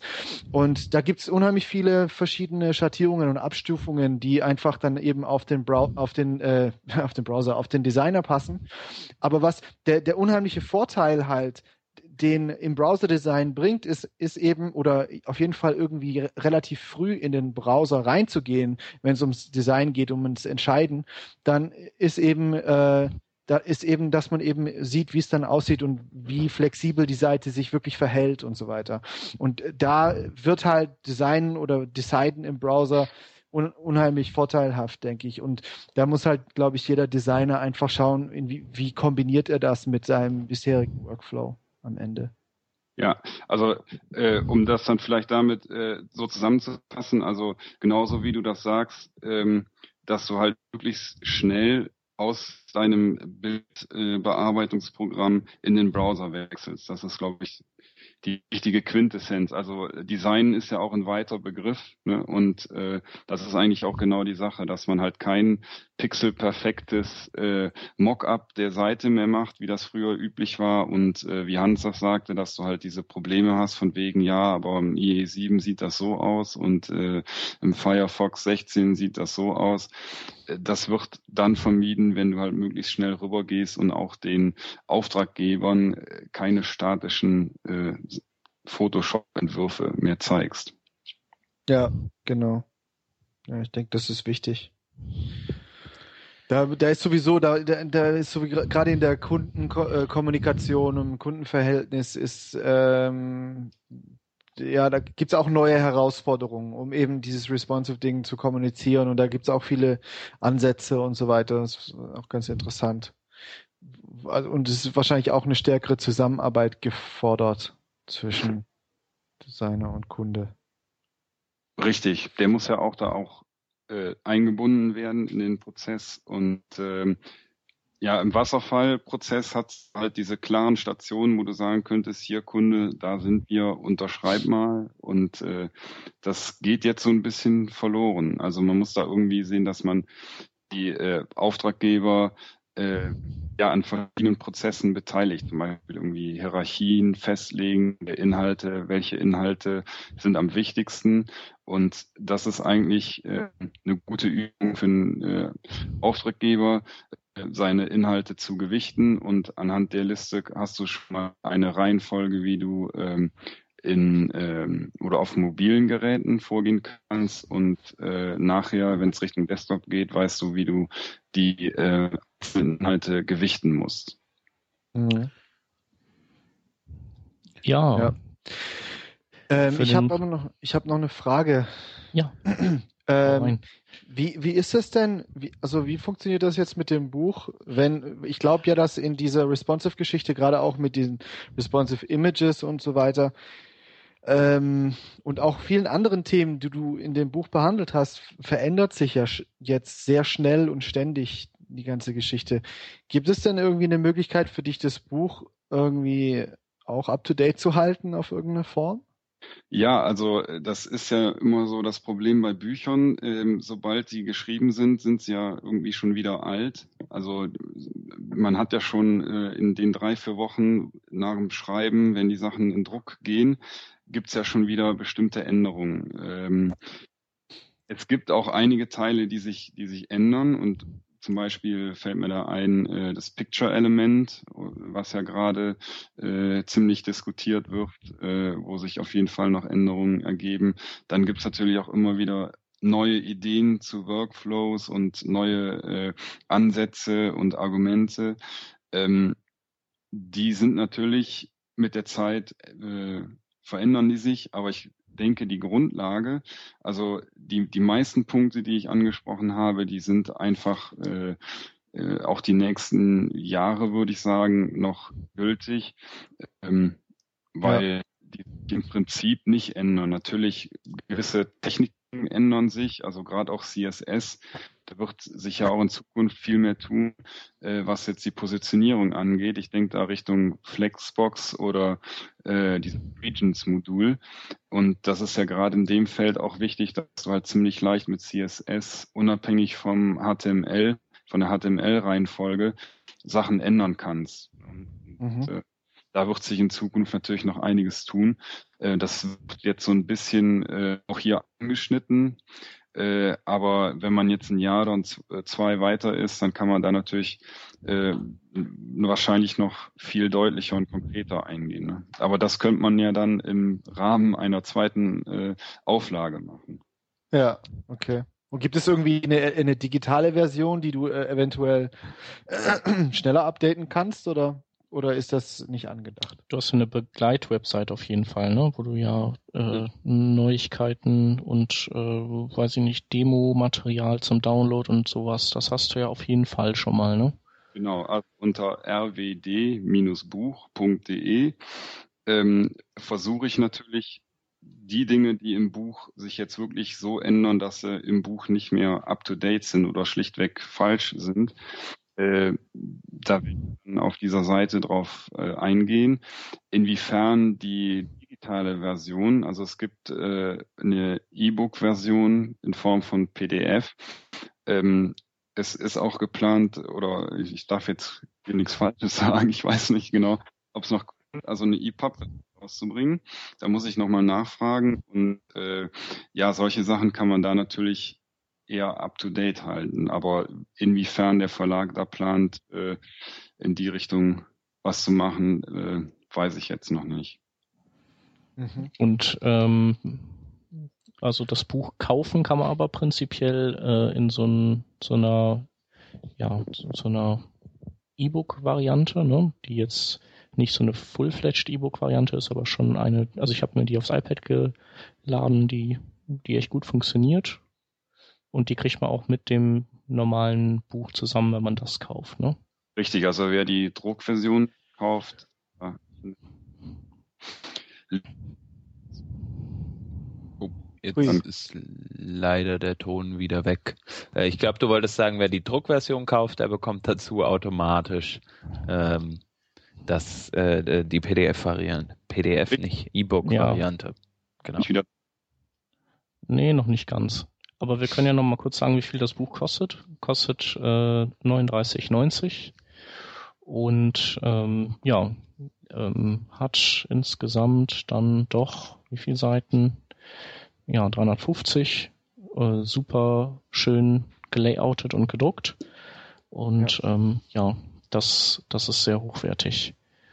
Ähm, ja, und wir wollen das durchaus dem einen oder anderen nahelegen, das zu kaufen oder vielleicht seinen Kollegen zu empfehlen oder seinem Designkollegen zu empfehlen, wenn er Coder ist oder vielleicht auch dem Coder, damit er den Designer besser versteht. Genau, also ich denke, das ist definitiv ein gutes Buch äh, für so, wenn man in einer, in einer Agentur oder irgendwo oder als Freelancer arbeitet oder was oder mit Leuten in einem Team zusammenarbeitet, ähm, und einfach auch, also für Designer sowie Entwickler und äh, Leute und Kunden, die irgendwie Prozess verstehen müssen. Also das, dadurch, dass es so ganzheitlich ist, ist es halt wirklich nützlich einfach zum Arbeiten und, und sich wirklich mal so einen Rundumschlag zu geben über responsive Web Design. Und ähm, ich glaube, dass äh, das ist, ja, das dafür ist es wirklich gut, also sehr, sehr praktisch und äh, für, für verschiedene Leute im Team auch nützlich. Und von daher wird es, ist es bestimmt eine gute Anschaffung für viele, für viele äh, Entwickler und Designer und äh, Agenturen und hast du nicht gesehen. Weil man kommt dem ja, also man kann dem ja nicht mehr entgehen. Es muss ja eigentlich, es muss ja eigentlich jeder jetzt sich damit befassen in irgendeiner Form. Jeder, der irgendwie Webseiten macht. Insofern ist das definitiv zu empfehlen. Aber genau. einer muss es nicht kaufen. Genau, einer... das ist der, der oder die, die Die gewinnen Egal. werden bei unserem Gewinnspiel. Nee, nicht unserem. Ja, doch unserem. Ja. Es gibt nämlich Ja. ein, Stellvertretend für Christoph machen wir das. genau, Bin ich wieder da? Ja, Ja. wärst du. Ähm, ja, wir wollen, äh, oder Christoph, du hast gesagt, du, ähm, du und der Verlag, ihr ähm, sponsort ein Buch zur Verlosung. Genau, wir zeigen uns großzügig. Cool. Ähm, was soll denn äh, der potenzielle Gewinner tun, damit er das bekommt? Ja, äh, das ist die gute Frage. Vielleicht, ähm, was ist einfach ein, ein Kommentar bei uns im Blog äh, workingdraft.de slash 93 und dann ähm, schreiben, warum er das Buch ähm, unbedingt braucht oder haben möchte. Und findest du gut? Ja, super. Und dann schauen wir, ähm, was, wann sagen wir, wann ist Deadline? Deadline ist, ähm, sagen wir mal, am- Woche, oder? Vor der Sendung. Ja, oder am 31.10. können wir ja mal einen Schlussstrich ziehen und schauen, wer da ist, und dann würfeln wir aus. Unter denen, die da kommentiert haben. Ja? Hört sich total gut an. Cool. Dann machen wir das. Und dann gibt's einen, der dieses tolle Buch bald in den Händen hält. Wir könnten auch die Frage von Rodney aufgreifen. Die, die Gewinnspielfrage. Worum geht's in dem Buch? Responsive Web Design oder B. Bananen?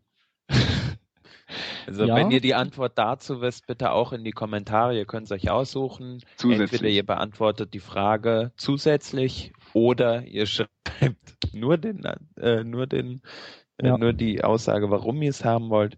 Und dann könnt ihr dieses äh, tolle Buch äh, vom Christoph gewinnen.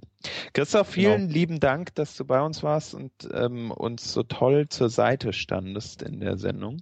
Und Ja, sehr äh, gerne. über dein tolles Buch gesprochen hast. Eine Sache will ich noch loswerden. Wer das Ja. Buch gelesen hat, der, der soll auf jeden Fall bei Amazon eine Review für den Christoph schreiben, weil nur ähm, gut bewertete und viel bewertete Bücher gehen da ja über den Ladentisch. Und es wäre ja schade, wenn, wenn das mit dem Buch nicht hinhauen würde. Das ist wohl wahr. Ja, danke, Cool. dass ich dabei sein durfte und hat echt Spaß gemacht. War cool. Dankeschön. Freude. Gerne wieder. Sehr gerne. Cool, dann kommen wir Hm. noch zu äh, der letzten Rubrik der Sendung. Ähm, und zwar haben wir noch ein paar Links für euch vorbereitet. Ähm, ich steige da mal ein und zwar ist das ein Plugin Vue, Vue oder wie auch immer von Mike Simmons. Und ähm, das ist ein, ist ein Bookmark, äh, was man sich einfach in seine, seine Bookmark-Leiste ziehen kann im Browser, äh, mit dem man sich ausgeben kann, passend zu unserem heutigen Thema, welche Media Queries für eine äh, Webseite denn vorhanden sind. Das geht so ein bisschen die, die, äh, das CSS durch und guckt sich an, hey, was gibt's denn für Media Queries und gibt die dann in der Konsole, in der JavaScript-Konsole aus. Wenn man dann das Fenster in der Größe ändert, wird entsprechend auch angezeigt, welche Media Query gerade hinzugefügt wird oder also applied und welche nicht applied. Ähm, das ist ganz interessant für Leute, die viel ähm, ja, im Browser mit Media Queries zu hantieren haben, wie wir alle mittlerweile. Ähm, und dann habe ich noch einen Artikel zum Thema OOCSS. Das ist ja, ähm, also Object Oriented CSS ist so ein, so ein Framework von der ähm, Nicole Sullivan. Und ähm, wie das denn mit äh, SAS im Zusammenspiel funktioniert, da zeigt der Ian Storm, heißt er, glaube ich, Ian Storm Taylor, äh, zeigt auf, ähm, wie man, wie man relativ einfach OO-SAS ähm, praktisch benutzen kann, also Object-Oriented SAS, ähm, und wie man das ähm, relativ einfach miteinander verknüpfen kann, ohne dass man unsemantische Klassen in seinem HTML-Output hat. Genau. Genau, und als nächstes haben wir hier als Empfehlung die Take-Off-Conference in Lille in Frankreich. Und zwar ist es Und dein Sound ist schlecht. Ah, Ja, scheiße. aber der Hans weiß was darüber zu berichten. Genau, die Takeoff-Conf ähm, ist in Lille in Frankreich, wie der Khalil eben sagte, ähm, im Januar nächsten Jahres. Und das Coole dabei ist. Ich glaube, das ist Belgien, oder Lille? Nee, ist Frankreich nee. relativ. Okay. Ja. Ähm, Genau, und das ist äh, Stimmt. das Coole dabei ist, ich werde da sein und da einen Vortrag halten. Yay, awesome. Ähm, und diese Konferenz, da geht's äh, drum, also so ein bisschen future-oriented ist das. Also man guckt mal so ein bisschen, was kommt eigentlich im in dem kommenden Jahr auf uns zu im Bereich Webdesign ähm, und nicht nur Webdesign, sondern es werden verschiedenste Bereiche abgedeckt von Frontend über serverseitige Geschichten, äh, ähm, vielleicht auch ein bisschen Design. Ähm, also relativ breit gefächertes Angebot und äh, ich glaube auch eine recht ähm, recht äh, recht ja interessante Konferenz für Leute aus dem Bereich.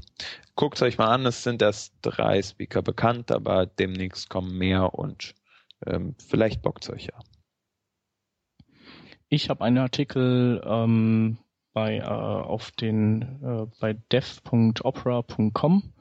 Da geht es um ähm, clientseitiges Error-Logging, wie man Fehler im Client ähm, ja nicht ähm, verpuffen lässt, sondern sie abfängt und sie sich an den Server schicken lässt und dann in Ruhe ähm, mal schmökern kann in den Logfiles, wo es bei den Usern geklemmt hat.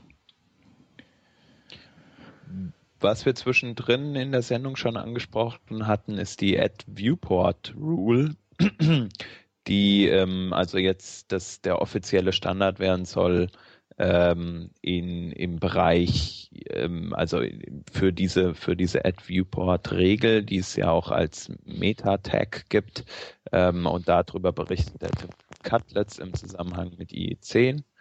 Ähm, ein interessanter Artikel, der das Thema nochmal genauer beleuchtet. Genau, weil der nämlich im kleinen Snap-Mode auf dieses Tag äh, pfeift und wie man das umgehen kann.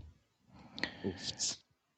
Genau, nächstes Ding ist eine Präsentation über die CSS-Eigenschaft Leinheit, was an sich erstmal total unspannend klingt, aber die Präsentation ist super und die Hälfte der Sachen, die da drin ähm, gezeigt wurden, die wusste ich nicht. Also schon sehr cool. Ähm, dann äh, ist, äh, gibt's ein ähm, ja, gibt so, ein, so eine kleine Library, die Texte nach ähm, UTF-16 transkodiert ähm, und äh, das Schöne ist, ähm, wenn man jetzt zum Beispiel sowas wie Local Storage oder, ähm, oder IndexDB oder sowas nutzt, dann ähm, werden die intern die ganzen Daten, die man da reinschiebt, sowieso als UTF-16 abgespeichert. Und wenn man UTF-8-Daten reinschiebt, also Strings, dann äh, nehmen die doppelt so viel Platz weg, weil die nach UTF-16 gewandelt werden. Also kann man auch direkt UTF-16 reinschieben und hat dann keinen äh, Platzverlust, weil der ist ja begrenzt. Und wie das geht, darum ähm, dreht sich dieser Artikel hier. Ja, und als nächstes haben wir hier äh, ein YouTube-Video. Das ist so ein Behind-the-Scenes-Video von ähm, von von Contre-Jour. Äh, Contre-Jour ist ein Spiel, das es auf iOS gibt und das wurde portiert auf äh, HTML5 von von einem Team mit Microsoft zusammen, also irgendein Team, irgendein Dienstleister zusammen mit Microsoft das äh, Ding umgesetzt und das ist ziemlich äh, äh, beeindruckend und ähm, ja, und das ist, ist, ein cooles Video mit Interviews mit dem äh, iOS-Programmierer und den Leuten, die das die JavaScript-Version gemacht haben. Ja, und es ist, äh, es ist einfach äh, ja sehr beeindruckend, wie viel, wie viel, wie viel Arbeit da reinging und wie gut dieses Spiel im Browser auch funktioniert. Ähm, You're Missing the Point of Promises ist ein Artikel von ähm, dem, wie heißt er, Dominik, äh, at Dominik auf Twitter, über, über Promises. Und zwar ist es so ein bisschen ein, ein Rant darüber, dass Promises nicht oft nicht richtig implementiert werden und gerade auch in jQuery wohl nicht richtig implementiert sind. Also jedenfalls nicht äh, richtig nach der Spezifikation von Promises. Ja, ja, Promises in JavaScript, nicht im Real Life, ne? Ja, genau. Genau, und das letzte Ding ist äh, nochmal so ein, äh, ne, so ein Link auf ein eigenes Projekt von mir. Da habe ich super lange schon dran rumgeschnitzt, immer mal wieder ein bisschen, wenn, wenn ich Zeit gefunden habe.